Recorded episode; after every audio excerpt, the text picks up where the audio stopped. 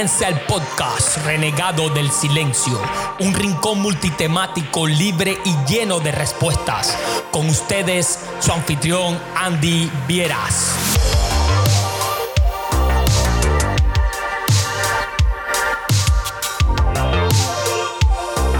Eh, he sabido de que en Cuba hay muchos géneros que son endémicos de la isla como tal y muchos que son eh, radiados más que otros son más promocionados que otros. He sabido también que el gusto popular eh, está más arraigado precisamente en la música bailable, en la música cubana, sobre todo esa música que es eh, como la salsa. Eh, antes, ahora mismo no sucede así, ahora es más reggaetón, pero antes había un poco más de nueva trova, cosas parecidas como esta. Pero desde los años 90, quizás de los 80, en Cuba empezó a nacer un movimiento de música alternativa con muchísima fuerza. Música alternativa entiéndase por música como trova, hip hop, rock. Eh, algunos DJs empezaron a hacer su trabajo también en lugares underground, en escenarios bien underground, en la escena de la música cubana. Poco a poco esto fue tomando fuerza, sobre todo en las universidades, en personas que simplemente tenían gustos diferentes por la música. Y así fue como fue naciendo un movimiento de rock sólido en Cuba. Al contrario de lo que muchos piensan, este género en Cuba tomó muchísima fuerza en los años 80, muchísimo más fuerza en los años 90, con el patio de María, con las peñas en las peñas, las rocotecas en todo el país, los festivales de rock que eran eh, literalmente eventos multitudinarios porque iba un montón de gente de todo el país, algo hermoso. Eh, toda esta época fue bien, fue bien importante para, para, la, para la escena metalera y rockera cubana. Todo, hasta, todo este romance tuvo un final extraño, por decirlo de alguna manera. Personas como, como yo, valga la, valga la autosuficiencia, entiendo y sé de que algo hicieron para que, esa, para que esa fuerza fuera disminuyendo y fue que evidentemente comenzaron a, a cortarle las alas a todo ese movimiento que estaba creciendo de una manera increíble. Empezaron a censurar conciertos, a quitar de la radio a las bandas cubanas de rock. Empezaron a cuestionar a los, a los seguidores. Em, empezaron simplemente a enargenarlos, marginarlos en la sociedad, a ser señalados a ser como, como malas personas, cosa que nunca fue así. Hoy estaremos hablando sobre el movimiento, sobre el nuevo movimiento de rock y metal cubano. Espero que les sea de agrado. Tengo un invitado espectacular, alguien a quien admiro y respeto muchísimo, con quien he compartido escena incluso, y es mi amigo en lo personal y va a ser una charla fantástica la que tendremos hoy. Muchas gracias a todos los que están, muchísimas gracias a toda la gente que nos escuchan durante toda la semana una vez sea publicado el episodio. Decirles que los invito a todos que nos sigan en las plataformas de podcast.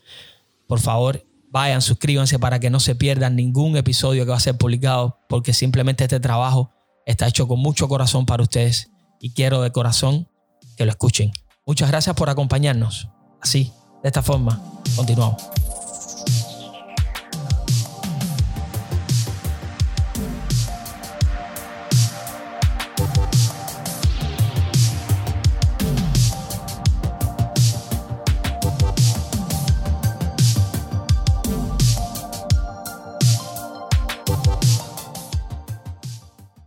Llegan los años 2000 y en Cuba empieza una ola de bandas de rock y de metal increíble, algo que tomó más fuerza aún de lo que pensaban, fue como una segunda ola. Ahí nacen bandas como Clover, Escape, um, Rice and Beans, eh, Médula en Pinar del Río, toda, una, toda una generación completa.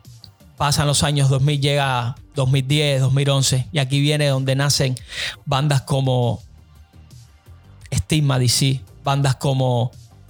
Eh, ahora mismo me viene un montón en la mente y me bloqueo un poco, pero por decir algunas, Darkness Fall, Stigma DC, eh, The One Who Bleeds, mi banda, y la banda de mi invitado de hoy, que es Waiting for Nadia. Quiero darles la bienvenida a Hugo Acevedo, músico cubano, voz líder de esta banda y que me va a acompañar para poder conversar y sacar del baúl esta conversación que llevamos hace muchos, mucho tiempo planificándole y no habíamos podido tener hasta el día de hoy. Así que nada, Hugo, ¿cómo estás? Dímelo, mi hermano, buenos días. ¿Cómo está la cosa? Todo bien, brother, todo bien, brother. Me, da un placer enorme tenerte aquí y escucharte. De corazón, para mí, sabes que te, que te estimo muchísimo y tenerte invitado en este pequeño espacio de realidad, de verdad, para mí es muy, muy, muy, pero muy importante. Y quiero que sepas eso de antemano, ¿eh? Sí, mi hermano, tú sabes, igualmente. ¿Sabes cuánto tiempo llevamos planificando esto? Hace rato estábamos estábamos súper emocionados. Sí, esto ha sido una, esto ha sido una locura. Eh. Llevamos tiempo hablando de, Sí, sí. Pero bueno, nunca es tarde si la dicha es buena y hoy es un domingo perfecto para que esa dicha toque la puerta de toda la gente que está aquí con nosotros ahora mismo y que nos pueden escuchar. Así que nada. Hugo, yo siempre, eh, como tú, ¿no? He tenido la duda cuando en algún momento comencé con la historia de la música, estando rodeado evidentemente de un montón de gente con gustos muy diferentes a los míos, la radio y la televisión bombardeando de sonidos completamente diferentes a los que me hacían a mí eh, vibrar y continuar adelante en cuanto a la música. Salta sin duda la duda de cómo es posible o el por qué te decidiste hacer rock, en este caso metal, aún más extremo aún, y no otros géneros de Cuba, siendo este género el rock tan underground. ¿Cómo fue eso? Sí, mi hermano, mira, yo siempre, yo siempre fui un chamaco que, que me gustó ser, ¿sabes? Diferente. Yo me veía en la, en la escuela y me veía en, en los lugares en los que uno comparte normalmente, o sea, de forma social y, y no me gustaba ser igual que los demás, ¿entiendes? Antes de, antes de yo oír metal, igual escuchaba otros tipos de música, igual hip hop y ese tipo de músicas que no, que no eran lo común en ese momento, ¿entiendes?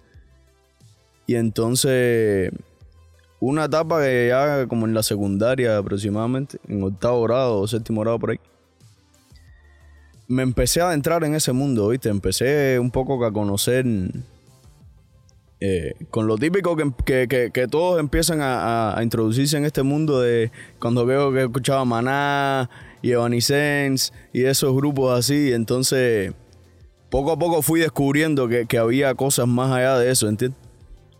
pero nunca me, nunca me fui por el camino que, todo el mundo seguía en ese momento. Dije, no, soy diferente, a mí me gusta algo que nadie, que nadie siga, que nadie vaya en esa corriente. Entonces ahí descubrí el metal.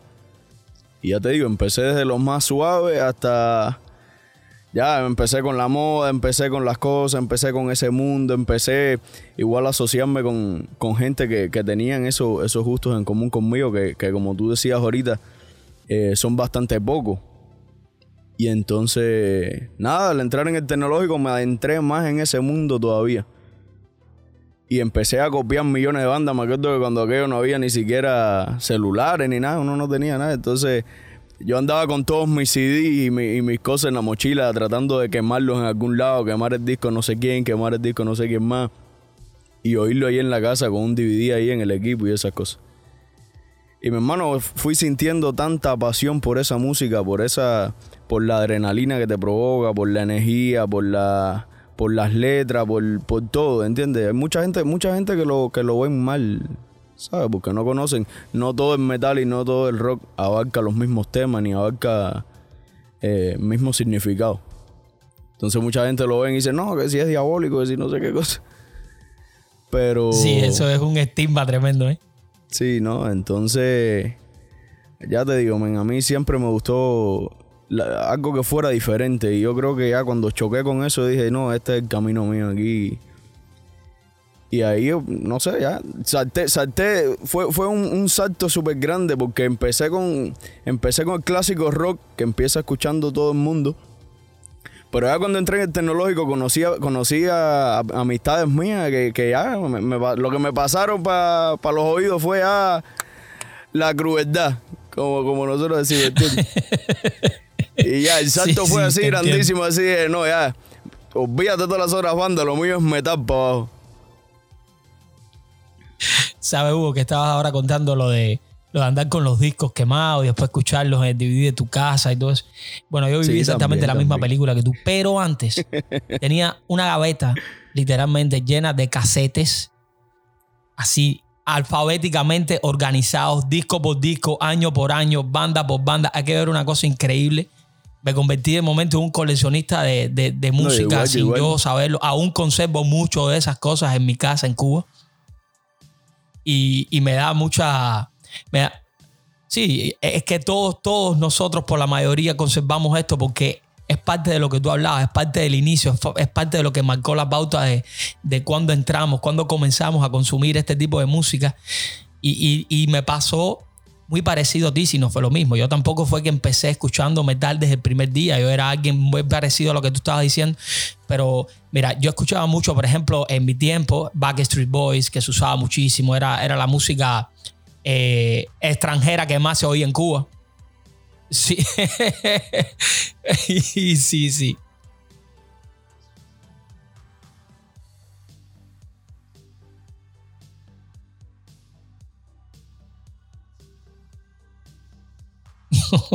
Por eso te digo, yo igual. Entonces, después empecé a escuchar un poco de hip hop, de rap. Y así poco a poco, poco a poco, hasta que hasta que llegó eh, el 2001 y sale, sale, eh, sale una canción que da a conocer en Cuba, una, en Cuba y en el mundo entero, una banda que, que creo, sin miedo a equivocarme, quizás a ti también, fue una, de esos, fue una de esas bandas, una de esas canciones que le dio el inicio a un montón de gente en el mundo. Quiero recalcar esto, en el mundo, a entrar en, el, eh, a entrar en, en todo lo que era el, el universo del rock y del, del metal. Y estoy hablando evidentemente de Linkin Park y su tema In the End. Eso fue una cosa increíble. Eso fue una cosa increíble. Yo recuerdo perfectamente eso. A mí literalmente me cambió la vida. A mí literalmente me cambió la vida. Y ese día, de ese día que escuché esa canción, entendí que yo eso era lo que me gustaba y era lo que yo quería hacer. Y como tú mismo dices, empecé a mitad, ese fue mi primer pues vino, vino un montón de cosas más que nadie entendía alrededor mío, que era una locura tremenda. Todo, la, la, todos nosotros como en cuarto por lo general, el, la misma metamorfosis fue el, la misma manera, misma, el mismo camino. Fuimos todos por el mismo camino hasta llegar a hasta llegar a consolidar parte de lo que más tarde nos convertimos. Y ahí le doy entrada a la próxima pregunta que quiero hacerte y es algo que me interesa mucho saber. ¿Cómo, cómo comenzaste a construir tus primeros proyectos musicales, Hugo? ¿Y cuáles de ellos llegó a salir adelante. Y antes de que me respondas, te digo esto porque yo, por ejemplo, tuve varios antes de que saliera lo que fue The One Who Blitz más tarde, eh, ya hecho, derecho y bien consolidado. No, bro, yo, todavía hoy por hoy, yo, ¿sabes? Le doy, no sé, gracias a Dios, a la vida, no sé, porque me puso todo así en el camino de una manera que yo no me, no me la esperaba, ¿entiendes? Cuando yo empecé a consumir toda esta música, empecé a, adentrarme más en ese mundo, porque yo quería de verdad adentrarme completamente en ese mundo. Que empecé a ir al Marcin Rock, que empecé a ir al Parque G, que empecé a, a sociabilizar en, en esa cultura, en esa... Brother, todo fue así tan, tan espontáneo, así. Yo estaba estudiando en la escuela, en el tecnológico, y estaba como en tercer año, creo, del tecnológico. Pero en mi escuela, que era la Juan de Herrera de, de electrónica, ahí en, en Cerro Iboguero, siempre fue una escuela de mucho friki. De hecho, ahí hay gente de los del Point que estudiaron ahí, de Breaking Blaze, te acuerdas de Ismael y esta gente igual. Mucha gente estudiaron ahí en esa escuela. Y entonces ya estaba como que esa fama ahí. Y entonces ahí, en, en, ese preciso momento que estaba pasando el tercer año, estaba Tony, que después fue el DJ de Where for Nadia. Y yo empecé a hacer amistad con él que él en aquel momento, no recuerdo bien si era, él fue de DJ de Point también, no me acuerdo si en ese mismo momento también, también él estaba ahí. Me parece que sí, me parece que en ese momento sí, me parece que sí. Y nada, entonces yo, ¿sabes? Empecé a enviciarme con lo de cantar, con lo de, con lo de género, con esto, con lo otro. Y no sabía cantar para nada eso. Yo antes lo hacía con una técnica, pero que no tenía nada, nada que ver con lo que, con lo que hice después. Y entonces había un chamaco con mi habla que, se llamaba Osmel, que yo creo que tú lo conocías, un rubiecito. Sí, claro, yo sé, yo sé quién. Y entonces me tenía una bandita en aquel momento y me decía, coño, compadre, si tú, si tú lograras cantar un poquito más alto, yo, yo te metía en la banda ahí para que hicieras algunos guturales y esas cosas, pero tienes que mejorar la técnica. Y yo ahí seguí insistiéndole ahí, ahí, ahí, ahí, ahí con la técnica y la técnica. Y entonces Tony ya se va de la escuela porque finalizó el curso y ya yo también me voy de práctica. Y nos seguimos viendo en el Parque G. Entonces empezamos a andar juntos y eso. Y me recuerdo que un día me dijo, no, ya, no estoy en The Point, qué sé yo. Ahora estoy con unos muchachos de que se integraron la banda de Seven Days, que es la banda en, la que estaba antes algunos de los integrantes de Body Nadia. Y me dijo, no, estoy en una banda ahora, qué sé yo, se llama Body Nadia, va a empezar nueva, de qué sé yo, de metalcore, con y electrónica. Y yo le dije, hacer qué bien, y no. Y ya tienen vocal. Y dice, sí, ya tenemos ya. Ya tenemos ya, pero bueno, cualquier cosa yo te aviso, sé yo, porque él sabía que yo estaba interesado, que yo quería meterme en ese mundo. Y. Y nada, empecé, después conocí al director de, de a Tito, que empezó a ir al Parque G con él, porque bueno, como andaban juntos por Nadia y me hice amigo de Tito. Y, y, la historia fue, le dije a Tito, mi hermano, mira, yo quiero estar o sí o sí empapado en la verdad. Yo quiero que sea ser el utilero de ustedes. Yo necesito ser algo. sí. Sí, lo que sea, necesito estar aquí en la, en la mecánica. Y se me da bien, dale, no hay lío, ese, nos llevamos bien. Y, yo siempre estaba oyendo música, el vicio ese de uno de tener los audífonos puestos y coger y, darle el audífono del lado y decirle, escucha, escucha esta parte, escucha no sé qué, escucha este tema este piquete y no sé qué más. Sí, sí, es una cosa mágica. Y él me oía cantar a veces. ese momento? él me oía cantar a veces, ¿entiendes? Y entonces, ya por X o por Y tuvieron problema con el, con el muchacho que, tenían de vocalista en ese momento. Y entonces me hicieron una audición. Yo fui un día al ensayo, el primer día que fui al ensayo como utilero, eh, Tony dice en el ensayo, no, mira, este chamaco sabe cantar también, que sé yo, que sé lo otro. Me mandaron a aprenderme un tema de en Alexandria. Era un cover que, que Boris Fernández hizo en aquel momento. Y al próximo ensayo fui y audicioné. Y mi hermano me fui para la casa con tremendo nervio ahí. Yo pasé el tema ese en mi casa, yo creo que más de 100 veces. Mi mamá habrá dicho, este se está volviendo loco adentro del cuarto. Fueron las primeras etapas esas que uno empieza a ensayar y a gritar ahí dentro del cuarto ahí. Pero imagínate tú, no queda de otra. Decía, si, si quiero entrar aquí, tengo que, tengo que hacer lo imposible. Y nada. De alguna manera tengo que lograrlo.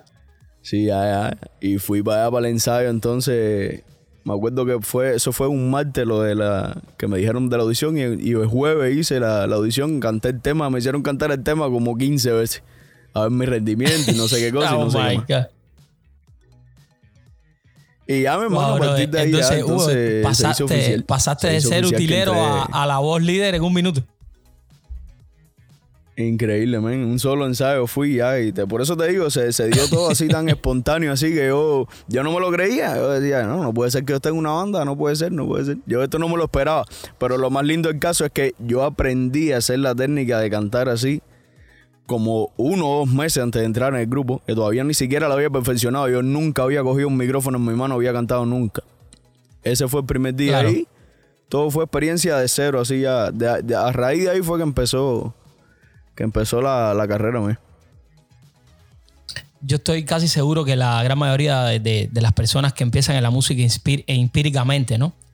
Eh, comienzan de la misma forma, Hugo, más allá del estilo de música o más allá de género. Por lo general, casi todos vamos de la misma forma. Empezamos por, tú sabes, por porque te gusta, porque quieres hacerlo, porque tiene un momento que te vuelves un melómano total y absoluto de la música. Estás ahí constantemente, constantemente, constantemente, constantemente y eso te llega, aunque parezca que no, eso te llega a, enseñar y a educar el oído. Y la música, todos, todos los que de alguna manera hemos hecho música sabemos que la gran mayoría, el 90% tiene que ver mucho con el oído. Y, llegamos así, de esa misma forma. Eh, mi parte fue bien parecida a la tuya. Lo mío fue igual así, de un, literalmente de un día a otro. Lo que yo sí pasé por varios, por eso te preguntaba, porque yo sí pasé por varios proyectos de hecho, eh, la banda en la que termino participando, siendo la voz líder, eh, fue la unión de dos proyectos muy parecidos a lo que te pasó a ti, de dos proyectos que ninguno de los dos llegó a salir adelante y al final pues nos unimos y, terminamos siendo lo que más tarde fue The One Who Blitz. Esto, esto para mí fue increíble porque no solo fue la satisfacción como tú cuentas que tuve sino también el reto que representaba después que me presentaba en vivo, dar lo mejor de sí y responderle a una legión de fans que salieron de un lugar donde yo no sabía que existían. Y aquí voy a la próxima pregunta. Y es una cosa completamente, eh, ¿cómo decirlo? Eh, completamente extraña en el mundo de, la música en Cuba. Y voy a explicar por qué. Porque resulta que este tipo de géneros, como el rock, sobre todo en Cuba, hubo eh, a lo largo y ancho de toda la isla. Si hacen un festival, si hacen un festival en Oguín, pues resulta ser que van desde Pinar del Río para allá a Pinar del Río, Habana, Matanza, etcétera, y va y cuando llegas a Joaquín hay 18 mil personas literalmente de Cuba entera. Yo dudo mucho, pongo, pongo, pongo literalmente mi mano al fuego de que, esto, de que esto suceda con otro tipo de género en Cuba. Lo tengo muy difícil. Pero aún así, eh, hay muchos que se empeñan en negarlo. Y quiero pedirte tu opinión, y aquí es donde viene la próxima pregunta. ¿Existe en tu opinión verdaderamente un público rockero en Cuba, Hugo? Sí, yo creo que sí. Yo doy la razón igual con eso de, los festivales. Yo vi mucho eso en, los festivales de Ciudad Metal y eso. había mucha gente de La Habana, mucha gente de Cienfuegos, mucha gente igual de otras provincias más al oriente, igual que, iban. Eh, en Ciudad Ávila lo viví una vez también, que fue la provincia más lejos que llegamos. Siempre quisimos ir a Oguín y, eso, y esas provincias para allá, pero nunca, nunca se dio la oportunidad. Pero sí, sí, yo siempre vi mucha gente de, otros lugares así en esos festivales. Eh, lo que pasa que, que siempre, ¿sabes? Siempre eh, el, el, rockero en Cuba siempre ve, ve, la escena, ve la escena internacional, ¿entiendes? Y e internacionalmente se, se, estila lo mismo. La gente van hasta los festivales y acampan y e, eso es Superman, ¿entiendes? Eso no tiene comparación y no, no, no es la misma energía y no es la misma no es la misma satisfacción con otro, con otro género de música, ¿sabes? No me lo imagino. E, es que no es la misma mentalidad tampoco. El rockero tiene otra mentalidad y tiene otra, otro, otro sistema de divertirse y otra, ¿entiendes? Entonces va todo el mundo en piquete, va todo el mundo a descargar para allá todo el mundo junto para los festivales, para donde sean, ¿entiendes? No es menos cierto que sí se ha perdido un poco, pero bueno, ya eso son razones ajenas al público, no se ha perdido un poco, bueno, por otros factores de, de que las bandas han disminuido y los festivales han disminuido y esas cosas. Pero yo sí creo que sí, sí hay un público. Lo que, lo que se ha hecho bien, bien, bien, bien difícil eh, atraer a ese público, ¿entiendes? El público está ahí y quiere hacer las cosas, pero, pero debido a la frialdad del, del género y a la y a todos los problemas que, sabemos, eh, el público le es difícil a veces también. ¿Sabes? Es, la minoría, yo diría que, es la, que hace eso, esos viajes y esas cosas, pues. Muchos, muchos a veces son rockeros en, la casa y eso es lo que le molesta a muchas bandas, ¿entiendes? Que no, no apoyan lo suficiente, no apoyan lo suficiente en movimiento. Entonces yo no hago nada con que oigas mi música en la casa si no vas a verme en vivo. La satisfacción de la banda y el apoyo de la banda es, verte en vivo ahí para poder seguir adelante, para poder seguir haciendo música, para poder, para poder seguir luchando, ¿sabes? Ese, ese es el impulso, ver la mayor cantidad de gente posible en un concierto, descargándote y mirándote ahí y cantando tus canciones, eso... Ese es el motor de, la, de cada banda, ¿entiendes? Pero yo sí creo que y ahí, y ahí pasa... Dime, dime. Hugo, pero ahí pasan, ahí pasan varios, ahí pasan varios factores. Y, y uno de ellos es que cuando tú estás en el público, cuando tú eres un consumidor de música en Cuba, sea cual sea, en este caso rock específicamente, hay un punto que no podemos perder de vista y son los espacios para las bandas. Eso llega a frustrar muchísimo no solo a los músicos de esas bandas, sino también a los seguidores de la música de esas bandas. Y sucede que la gran mayoría de las veces lo que, lo que está pasando, lo que ha pasado y lo que está pasando hoy por hoy es que tenemos solamente un espacio donde puedes presentarte una vez al mes como mucho y ya. Entonces eso termina quemando no solo las bandas, sino también al público porque ves a las mismas bandas en el mismo lugar con las mismas canciones durante mucho tiempo. Evidentemente eso lo que va a hacer es que después vaya disminuyendo el consumo de esa música. Y aquí viene la próxima pregunta que quiero hacerte y qué bueno que tocas ese tema, porque te voy a hacer la pregunta y después yo también la voy a amplificar un poco porque yo también tengo algo que decir al respecto. Y dime una cosa, Hugo, ¿son apoyadas las bandas de rock y de metal en Cuba por las instituciones del país? Mira, nosotros nosotros vivimos experiencias bien raras con eso. Porque cuando nosotros no éramos profesionales, eh, teníamos cero apoyo. Cero apoyo eh, de, ninguna institución. O sea, ni de ninguna institución, ni de ningún local, ni de nada. Bueno, ustedes pasaron por eso también, ¿sabes? Eh, cuando no eres profesional, tienes que, si quieres ir a un festival en Pinar del Río o si quieres ir a uno en Santiago, tienes que pagarte tu transporte, pagarte el hospedaje, pagarte la comida, pagar todo. Entonces, se suponía que cuando uno se hiciera profesional las cosas cambiaban. Y cambiaron, pero no como uno se esperaba, ¿entiendes? Yo creo que, yo creo que, tenía mucho más complicaciones ser profesional que, ser que ser amateur, ¿entiendes? Porque, men, cuando, cuando nosotros entramos en la agencia, yo me acuerdo que, que todo era un problema a veces, ¿entiendes? Sí, sí hay personas que siempre te quieren apoyar en, en el medio. Siempre hay personas que quieren echar para adelante la banda y eso, pero bueno, eso, como sabemos, está más allá de esa persona. Esa tiene que escalar más arriba, etcétera, etcétera. Y entonces, sí tuvimos muchos problemas con el apoyo, para para tocar en conciertos, para ir a festivales en provincia, a veces siempre era un problema, o con el transporte, o con el pago, o no sé, siempre, siempre existía alguna razón por la, que, por la que no se podía ir. Entonces eran menos las veces que podíamos tocar que las que podíamos ir a festivales que nosotros queríamos, que incluso el público nos pedía, porque nosotros nos escribían en la página en Facebook y nos decían, oye, ¿cuándo van a ir para acá? Y dime qué tenemos que hacer. Y, no era una ni dos personas, ¿entiendes? Eran, eran repetidas personas de varias provincias todos los meses, todas las semanas escribiéndonos en la página ahí. Y entonces estaba más allá de la banda, no podíamos. Eh, estábamos, estábamos prácticamente que controlados porque era la agencia la que ya decidía sobre nosotros. Exactamente. Exactamente. Era la agencia, a nosotros nos pasó lo mismo. Era la agencia quien ya después decidía si tú ibas o no y quien tomaba los contratos, evidentemente, era así mismo. Y entonces, nada, nos tocó luchar con eso y yo no, no, había, había apoyo, pero como te dije ahorita, yo creo que el apoyo era de, algunas personas nada más en el medio.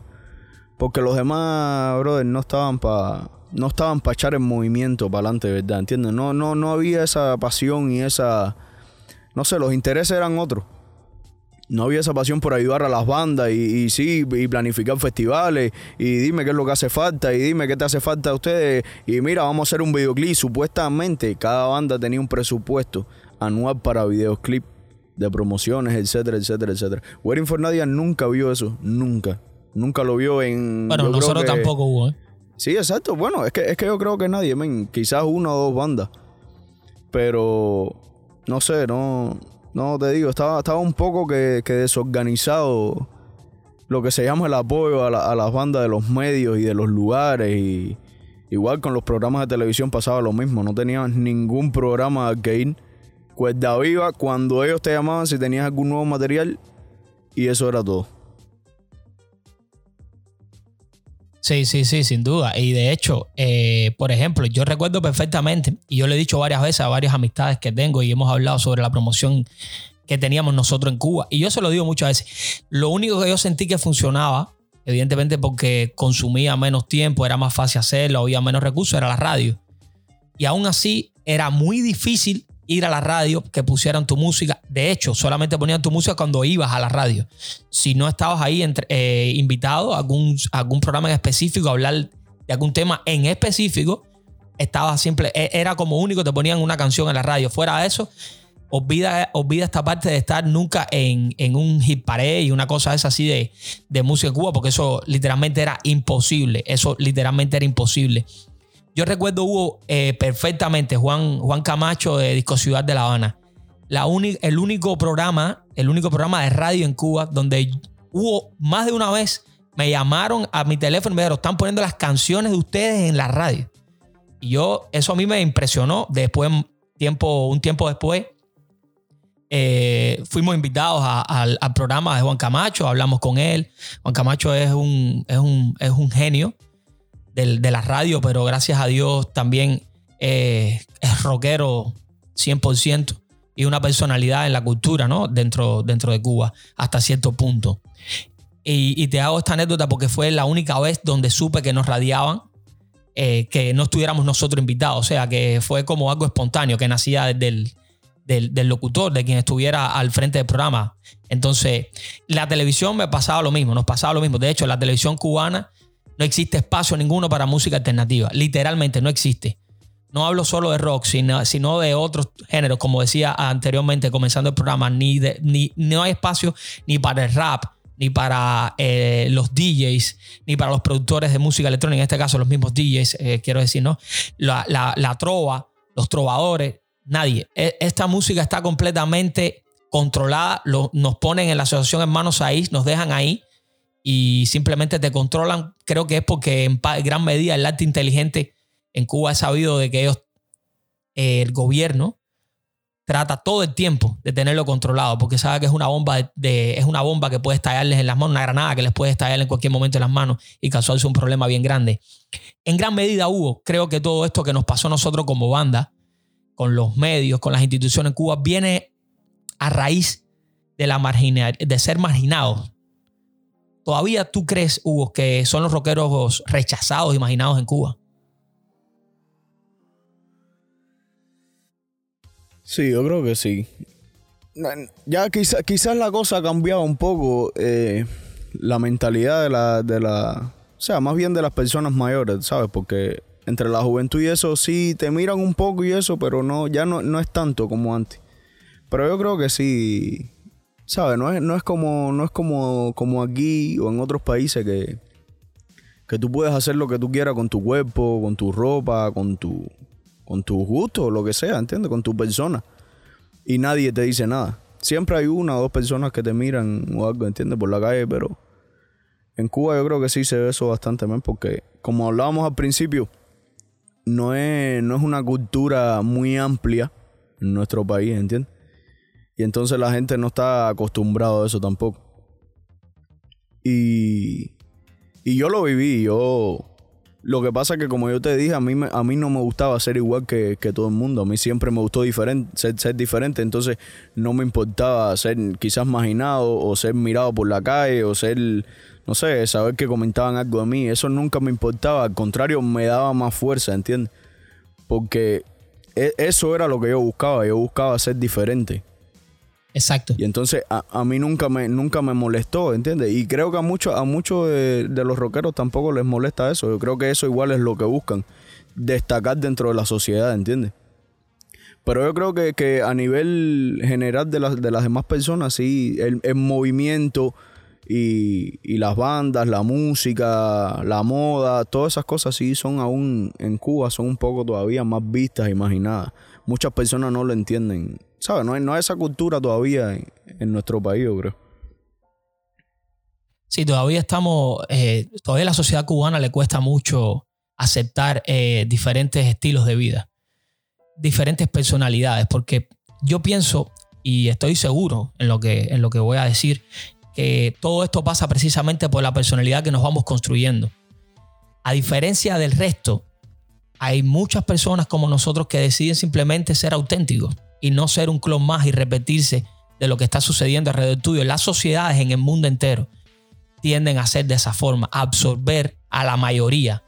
Entonces de ahí lo que sucede es que una vez que te sales de ese patrón, de ese espectro donde, donde, donde supuestamente eres aceptado, tanto eh, visualmente como te ves, como a la hora de, lo que consumes eh, fuera, fuera de, de, lo, de lo que eres como, como persona, ¿no? En este caso hablo de, tus gustos culturales, música, lectura, etc.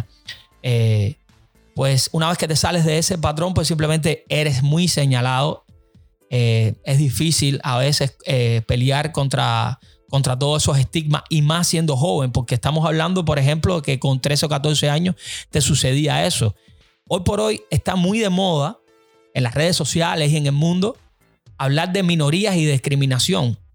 Y eso a mí, a mí me causa gracia hasta cierto punto, porque yo puedo dar fe de que yo por ser con 13 años, 14 años, por vestirme diferente, por tener el pelo largo, pues a mí, de mí se burlaba todo el mundo.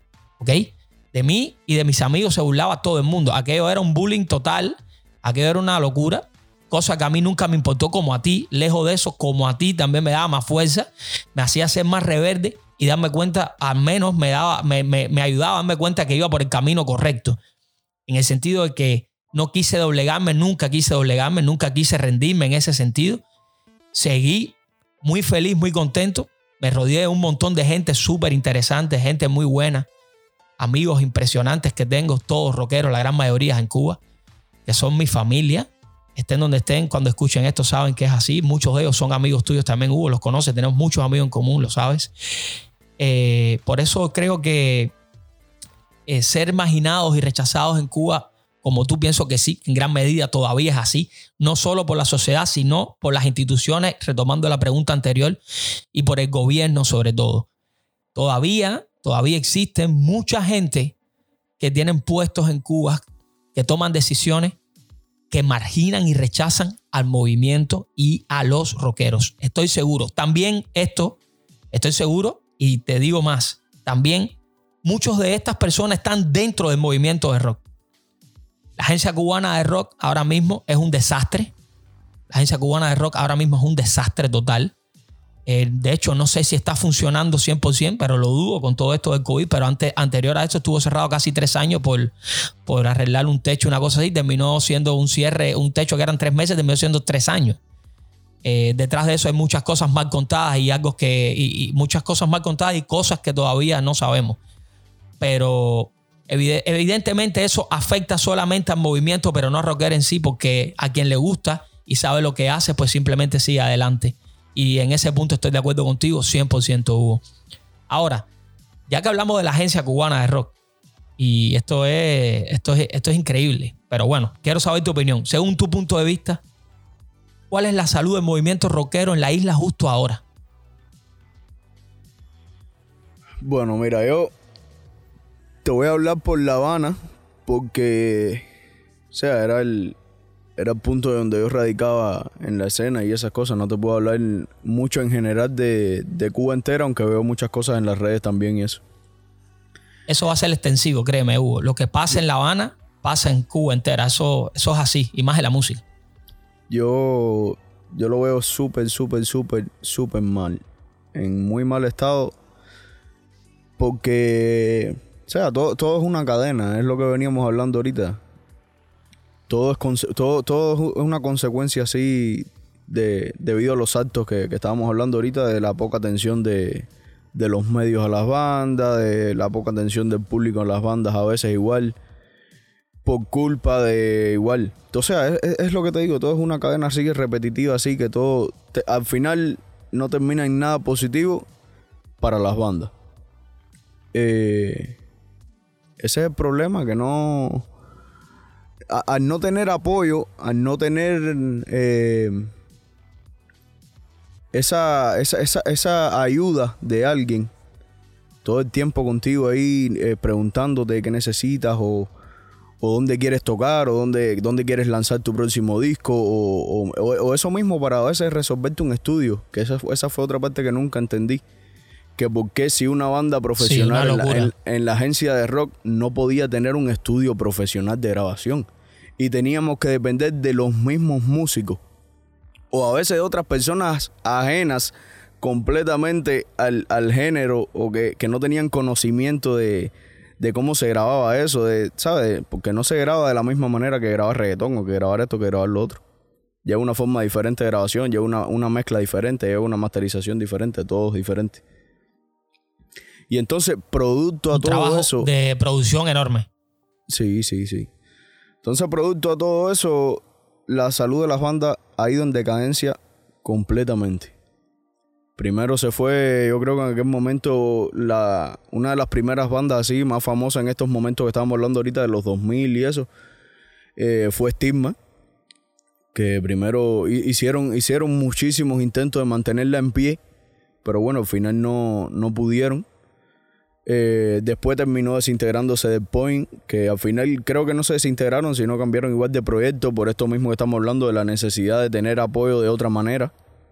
Ya que, ¿sabes? Siempre, siempre estaba, siempre, eh, eh, el, metalero siempre está buscando la manera de tener el, apoyo de, del público. Y al final, los rockeros es, una de, de, las personas que más les gusta la música. Entonces, llega el momento que, que tú haces lo que sea y cualquier tipo de música por poder eh, salir adelante y por poder no estancarte y por poder seguir haciendo la música aunque sea, ¿entiendes? Porque te ponen tantas trabas y tantas que, que ya llega un momento que, que, no tienes manera de continuar, ¿entiendes? No tienes manera de seguir. Dices, bueno, ¿y ahora qué hago? Ya, ya se me acabaron las ideas, se me acabó el poco dinero que tengo para invertir en la banda, se me acabó todo, ¿entiendes? Y entonces ahí, ya es, cuando entran las desintegraciones, eh, los cambios de proyecto, eh, que aquel músico se fue con no sé qué grupo a tocar el cover en el submarino, eh, o se fue para la fábrica a tocar. Ahí entran todo ese tipo de cosas. Entonces va todo así en picada, todo, todo en picada. Y ahora actualmente yo creo que en La Habana yo creo que hay, no sé, dos, tres bandas defendiendo yo creo el movimiento. Y, y, y para cómo sin poder tocar. ¿entiendes? Por el lío de, COVID y entonces, y como te decía ahorita, en las provincias tú dices igual, es lo mismo. Eh. Al final todo, todo se extiende, todo se extiende por ahí para allá, porque si eso es en La Habana, que estaba en mal, sin que está la agencia, que se supone que ahí es donde más apoyo y más movimiento hay, entonces para las provincias debe ser peor aún. Que siempre están las casas de cultura que a veces hacen más que la agencia cubana de rock. A veces hacen más por las bandas, igual que la Asociación de los Hermanos ahí en algunas provincias, a veces hacen más por las bandas que la misma agencia. La agencia es trabas y trabas y trabas por todos lados. Exactamente. Esto lleva a la conclusión de que la salud del movimiento de rock, movimiento rockero y metalero en Cuba está en coma, literal, en coma. Y, es como tú dices, no de ahora, ¿eh? Ojo, eh, lleva unos cuantos años de esta forma. Después de haber después de haber estado bien arriba, porque yo, recuerdo perfectamente estar varias bandas juntos, eh, entre ellas las de nosotros, compitiendo o codo con codo, por ejemplo, en el mismo Cuerda Viva, con otro tipo de agrupaciones, incluso que no tenía nada que ver con rock, como, agrupaciones más populares. Incluso ganamos muchos de esos premios por encima. En, ese, en esos años creo que la calidad eh, de, de las producciones de, discos de, metal en Cuba estaba bien buena. Había muchas bandas comprometidas con el, movimiento y, fue, fue, fue bastante destacado lo que sucedió a mi modo de ver. Pero, como decías tú, poco a poco se fueron desintegrando muchas de esas bandas que comenzaron a ganar esos premios. Y llegó un momento donde estamos ahora que literalmente cero. La agencia cubana de rock no funciona. Ah, es como tú dices, hay cuando más dos, tres bandas de, de metal en La Habana que pueden tocar y que llevan un año sin tocar. En el resto del país te aseguro que es lo mismo o peor, porque mucha gente me escribe y me pregunta y me, y me, y me cuenta lo que está sucediendo en ese sentido. Y de verdad que es bien triste, bien triste. No pueden hacer nada, no tienen apoyo de nadie, están ahí a la deriva, solamente con un sueño, como estuvimos muchos de nosotros en algún momento. Espero que la vida les dé la oportunidad a mucho a esa gente poder concretar esos sueños y que puedan llegar a tocar para, para, para ese público rockero en Cuba que tanto necesita de bandas y de buenas canciones. Cambiando un poco la tónica, eh, Hugo, quiero que, quiero que nos cuentes de tu experiencia siendo músico. Cuéntanos cómo ha sido tu experiencia como músico de una banda de rock. ¿Qué ha significado para ti esto? ¿Qué, qué, qué, ha cambiado en ti esto después de tantos años? Bueno, bro, yo eso no lo, no lo cambiaría por nada te lo juro. Yo a veces, a veces como te decía al principio, me, no me lo creo y a veces me quedo así pensando y digo, ¿qué hubiera sido de mí si yo no, no hubiera entrado en una banda, si, no, si, si, hubiese tenido que llevar un estilo de vida normal? De estos de, de, de para la casa del trabajo, del trabajo a la casa, un estilo de vida monótono.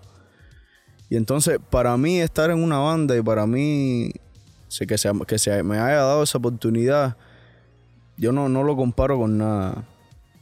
Y, te digo, hoy por hoy sigo luchando y, no, puedo, no puedo detenerme porque ese es mi impulso de, vida, ese es mi, ese es mi sueño y aunque, aunque, aunque no lo triunfe, aunque no, no logre grandes cosas, me siento realizado, me siento feliz con lo que hago, ¿entiendes? Me siento, me siento que, que llegué hasta donde yo quería.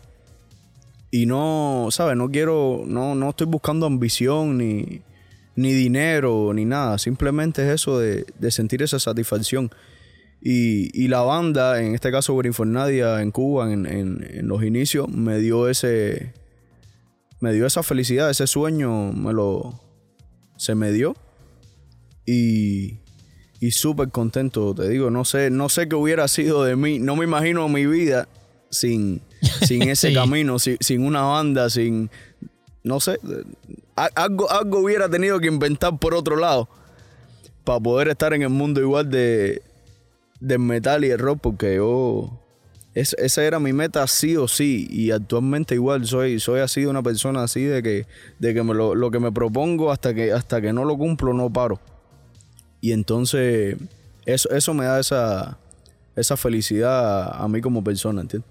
Sentirme realizado de que, de que de que estoy en una banda de que de que estoy logrando mis sueños sin eso sin eso no no sería persona realmente ¿vale? Yo comparto contigo absolutamente todo, Hugo.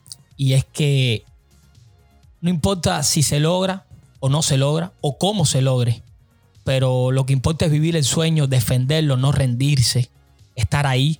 No importa tampoco el tiempo, no importa las dificultades, no importa nada, absolutamente nada. Solamente importa poder eh, saber que tenemos la disposición y, el, y las ganas de salir, de, sal- de- de- hacer eh, realidad el sueño y de salir adelante con estos proyectos que poco a poco uno se va construyendo. Y yo entiendo también la parte cuando dices que no, sé, no, no, no, no supieras que, que hubiera sido de ti, ¿no? Pues a mí me sucede lo mismo. A veces me miro y me, veo en retrospectiva y, y simplemente termino agradeciéndole a la vida porque creo que la oportunidad que tuve yo no fue otra que defender los sueños. Y esto aplica para todas las personas, no importa cuál sea ese sueño. Si dejas de creer en él y dejas de creer en ti, pues simplemente lo perdiste todo. No importa absolutamente nada. No se puede claudicar. Hay que ir adelante, hay que continuar.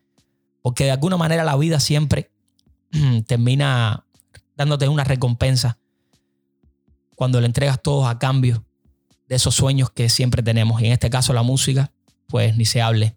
La música creo que es una de esas, es una de esas aristas del arte que más hace soñar a las personas y que más los ayuda en la vida. Créeme que como tú, me siento súper feliz y con una dicha inmensa de sentir esto cada día.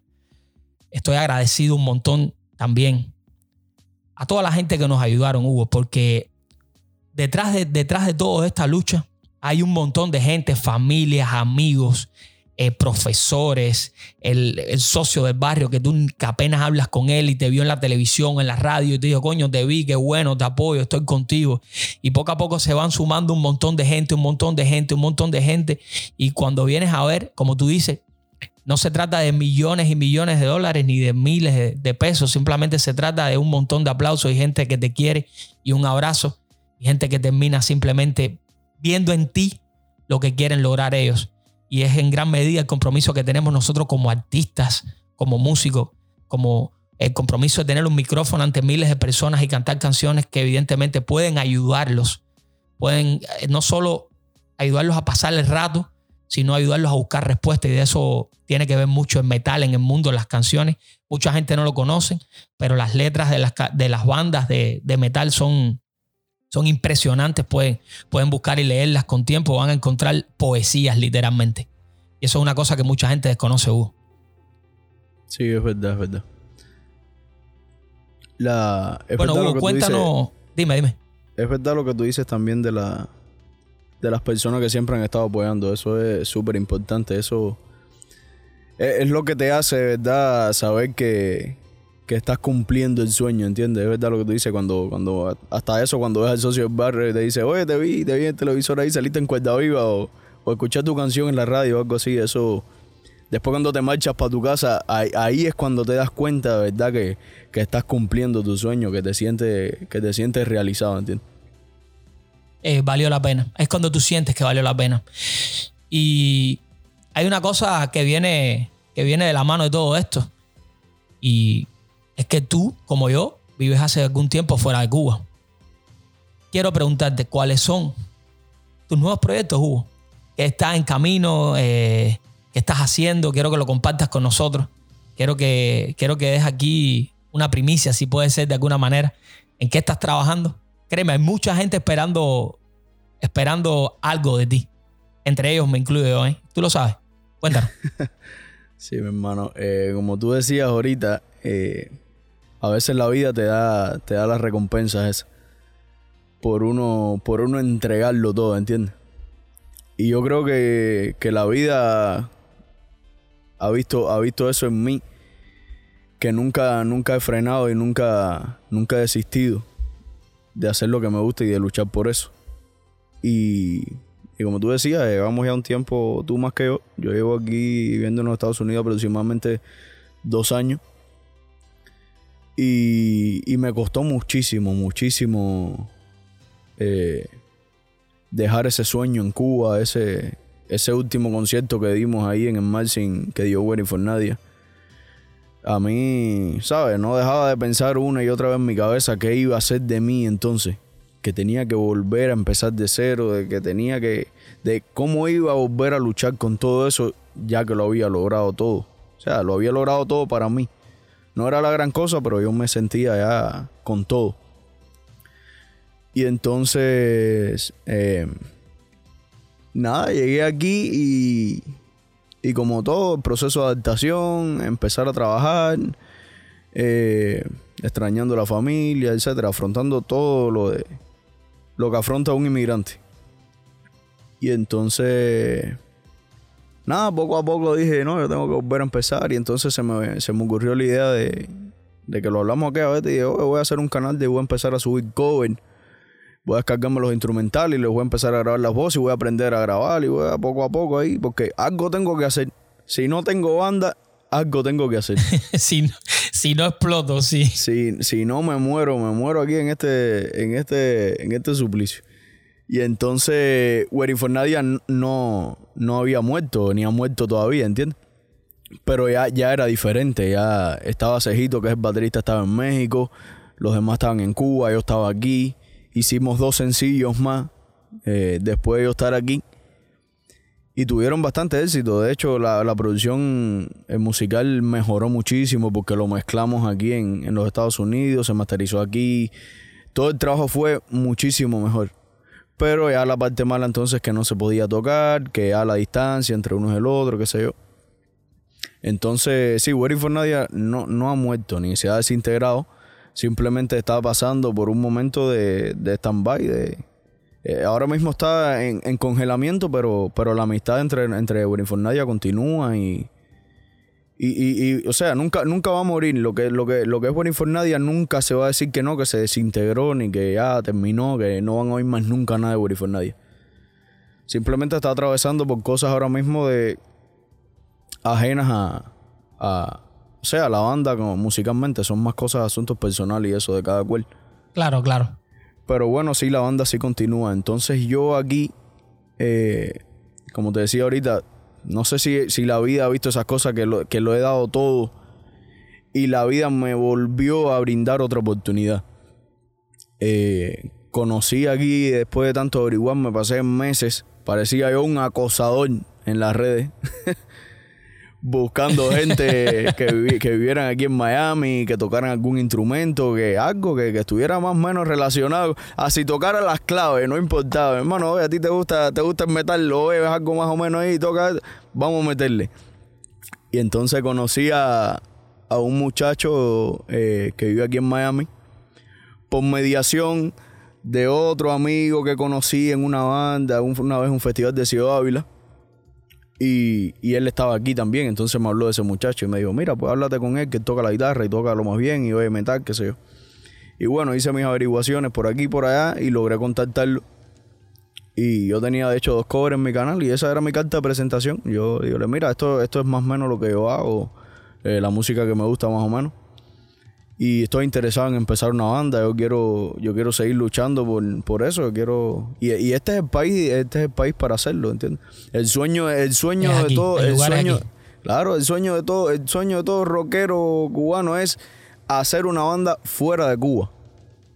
Ese es el sueño de todos, poder llegar aquí, tener una banda y continuar ese sueño. Lo que pasa es que es más difícil de lo que parece. Y entonces, nada, conocí a ese muchacho y después por mediación de igual de con el amigo mío que yo me tatuó, igual me presentó a un amigo de él que trabajaba en la misma tienda y que me dijo, no, mira, él es baterista. Igual y hablé con él y entonces igual le mostré los mismos covers y que sé y me dijo, sí, sí, yo hace rato estoy para tener una banda que mira que me he pasado años aquí en Miami, en Miami no hay nadie, nadie que escuche este género, mira que, mira que yo conozco gente que tatúa. Está difícil, está difícil. Y brother, mira, bueno, ya yo había perdido las esperanzas completamente, me dice. Y yo le bueno, mi hermano, aquí estamos, vamos a meterle poquito a poco, bien lento, todo va a ser difícil, tenemos que empezar de cero para mí fue fuertísimo, bro, porque yo ya, ya Infernadia tenía un, nombre en la isla, ¿entiendes? Como quien dice, y entonces volver a empezar yo de cero con otro proyecto me pareció un monstruo inmenso que me iba a comer, ¿entiendes? Pero nada, ahí nos juntamos y después conocí a otro muchacho que yo creo que tú lo conoces también, que, que tocó con Médula. Se llama Nash. Yo creo que él te conoce a ti también. Sí, sí. sí, sí, nos conocemos, nos conocemos. Y entonces lo conocí a él también, y entonces lo jalé para el grupo. Conocí igual a un bajista, igual que conocí a Uri Fernández en Cuba. Y mi hermano, de pronto la banda estaba hecha. En menos de un mes la banda ya estaba hecha y estábamos grabando el primer EP. Y yo dije, bueno, qué bueno. Yo dije, no sé, ya, esto, esta, esta oportunidad la voy a aprovechar al máximo porque de verdad la vida me la puso ahí y, como diciendo, tú te lo mereces, dale, sigue echando para adelante, ¿entiendes? Y, no la voy a desaprovechar. Tengo, tengo mucha esperanza con, la banda esta que estoy, que hice aquí. Y estamos, ya te digo, grabando un EP de cinco canciones. La banda se llama Inner, eh, significa interior.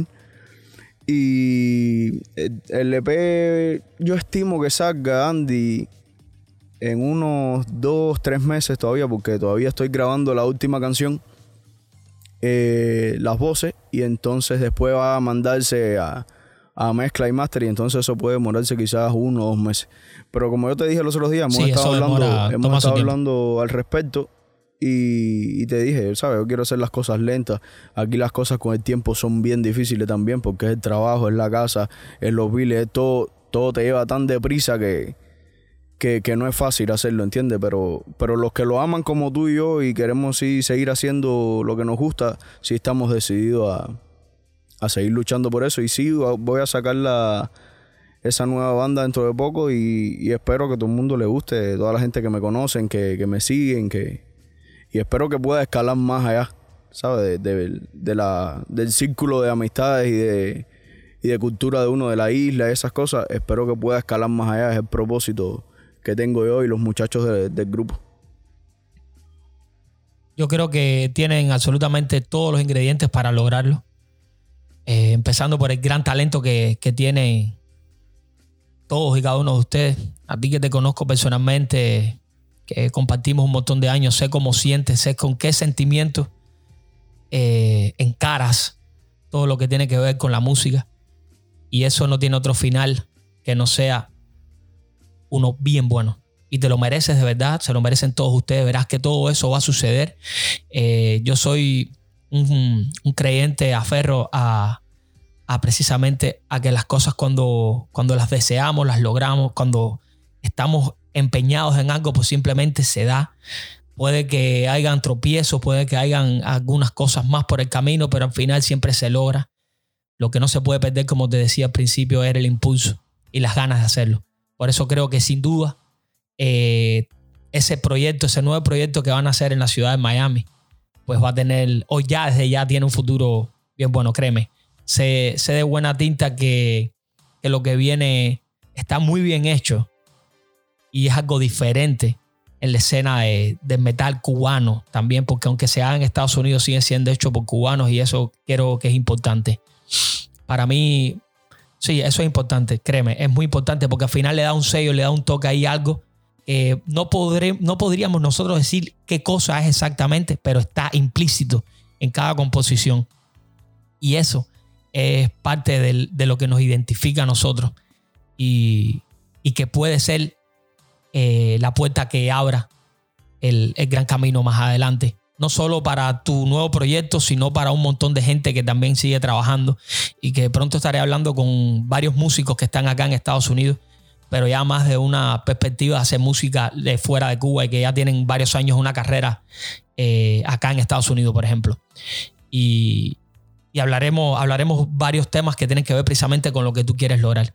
Y así complemento un episodio con el otro. Bueno, Hugo, para mí es una dicha tremenda tenerte, te lo he dicho un montón de veces. Sobre todo porque compartir contigo no solo es compartir este, este pequeño espacio de respuestas, de libertad, como te decía, sino también compartir el sueño. Eh, ambos hemos sido punta de lanza de este movimiento por varios años en la isla tenemos muchos amigos en común, canciones en común, un montón de cosas en común. Por eso para mí es un gustazo tremendo tenerte acá, como te decía.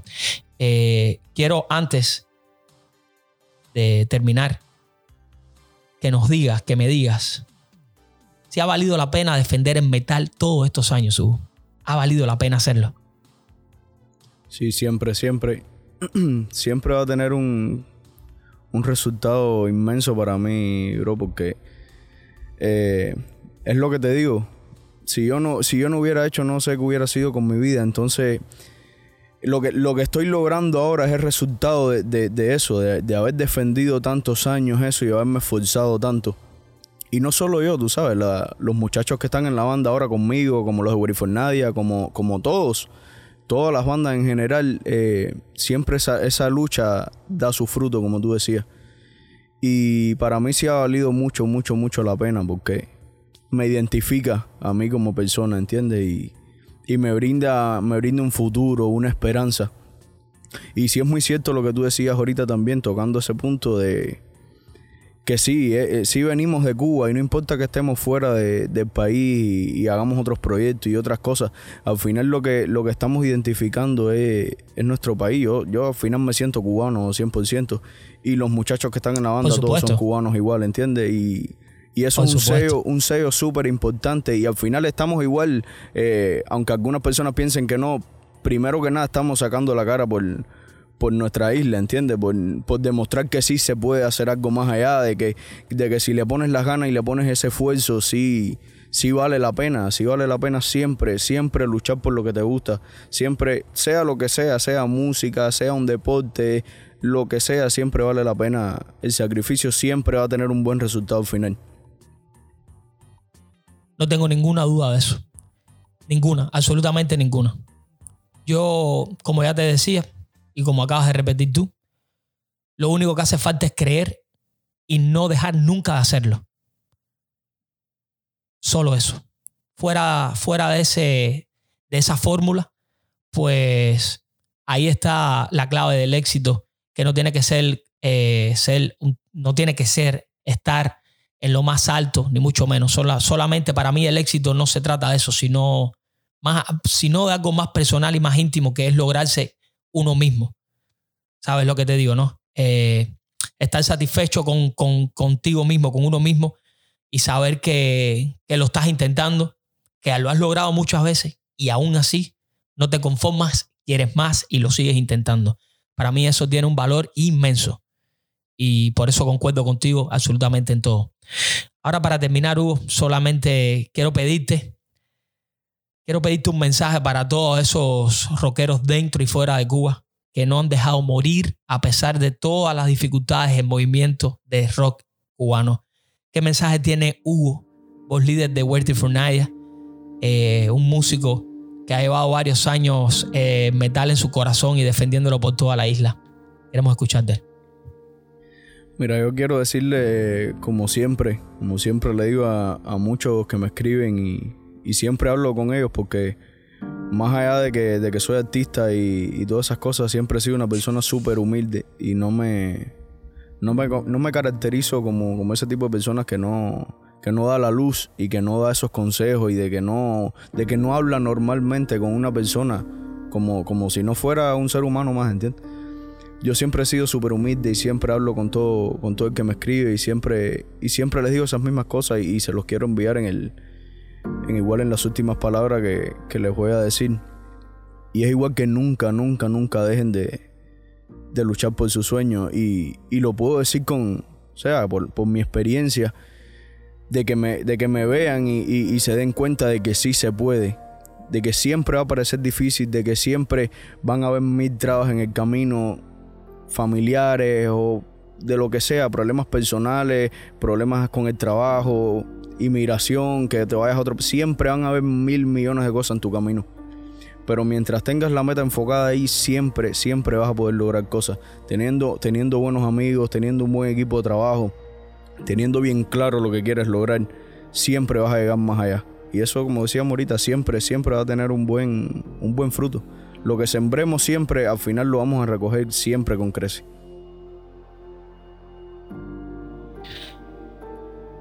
No tengas duda de eso. Quiero decirte algo, eh, este mensaje que tú acabas de dar aquí, en este pequeño espacio, en este podcast, yo sé que hay mucha gente que lo va a escuchar. Mucha gente. Mucha gente en Cuba, en lugares eh, que ni tú ni yo pensamos, en algún momento lo van a escuchar. Y yo quiero darte la gracia, las gracias, por enviar algo tan poderoso a esas personas que están ahí, que están peleando, que lo están dando todo, absolutamente todo, diariamente, por sus sueños, por la música, por el movimiento, por sus amigos, a esas personas que nos han aplaudido y a esas personas que están haciéndolo todo para crecer, aprender y poder hacer música también. Quiero agradecerte un montón tu presencia, tus palabras, tus buenas vibras, tus distorsiones. Quiero agradecerte un montón todas tus canciones y sobre todo quiero agradecerte tu amistad en lo personal y tu presencia en este momento. Gracias de verdad que sí, mi amigo, mi hermano. Sabes que te quiero, que te apoyo, que estoy contigo hasta el final. Te respeto un montón, que te admiro también un montón. Y para mí esto ha sido una, ha sido una charla espectacular.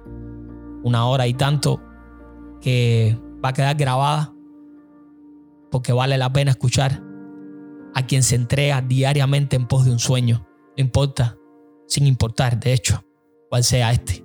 Todos los sueños tienen que ser defendidos, tienen que ser vividos y merecen ser logrados. Muchas gracias, Hugo. A mi hermano, un millón de gracias a ti. Te lo dije, te lo dije los otros días cuando me hiciste la invitación. De que para mí era un honor que me hubieras tenido en cuenta para, para romper con, esto, con estos temas. Yo, tú sabes, opino exactamente lo mismo que tú. Eres mi hermano de hace años y por ti meto las manos en el fuego con lo que sea y igual tú sabes que tienes mi apoyo incondicional para cualquier proyecto que vayas a hacer, para cualquier cosa, lo que tú necesites, tú sabes que aquí estamos. Y que la gente sepa eso, que, que la gente sepa que, que de nuestra parte va a haber mucho todavía por dar. Va a haber, va a haber música, van a haber proyectos nuevos, van a haber colaboraciones van a haber mil cosas todavía que, que la gente yo sé que le va a gustar muchísimo y que yo sé que esperan muchísimo de nosotros todavía. Por eso vamos a seguir luchando por ellos ahí puño a puño los dos. Seguro. Hay mucha gente esperándolo, créelo. Hay mucha gente esperando. Creo que me atrevo a decir que en cierta manera eh, proyectos como el que estás a punto de lanzar, como, como otros que conozco que están acá en Estados Unidos, que están igual a punto de ser lanzados, son los que en Cuba están esperando. Porque de alguna manera, por cosas de la vida, pues muchos de esos ídolos musicales están fuera de Cuba ahora y hace muchos años que no tienen nada de, de esas personas, de esos músicos, de esas bandas. Y, yo sé, yo lo sé porque tengo tengo mi bandeja de, mensajes llena de mensajes, muchos mensajes de todos los lugares de Cuba. Me imagino que a ti te pasa igual. Lleno de gente increíble, gente que, simplemente están ahí esperando cuándo sale, que necesito saber cuándo hay algo. Por eso decía que este, este, este podcast lo van a escuchar mucha gente porque de cierta manera va a ser la primicia para que sepan que sí se está trabajando, que hay gente todavía ahí y que vamos a, vamos a seguir peleando. Gracias, Hugo, de verdad que sí. Seguro, mi hermano. Un abrazón bien, bien grande y una vez más gracias por la oportunidad. Y ya tú sabes, a seguirle dando, que para eso, para eso estamos aquí. Y bueno, nada, de esta manera le damos punto final a este episodio del podcast Renegado del Silencio. Agradecerle a todas las personas que estuvieron por acá, invitarlos a que estén el domingo próximo, que escuchen este episodio luego en todas las plataformas de podcast, que se suscriban a ellos para que no se pierdan ninguno. Y bueno, los espero como siempre les digo. Mi nombre Andy Vieras, transmitiendo desde Tampa, Florida, cubano de nacimiento. Muchas gracias a todos. Fuerza a los renegados.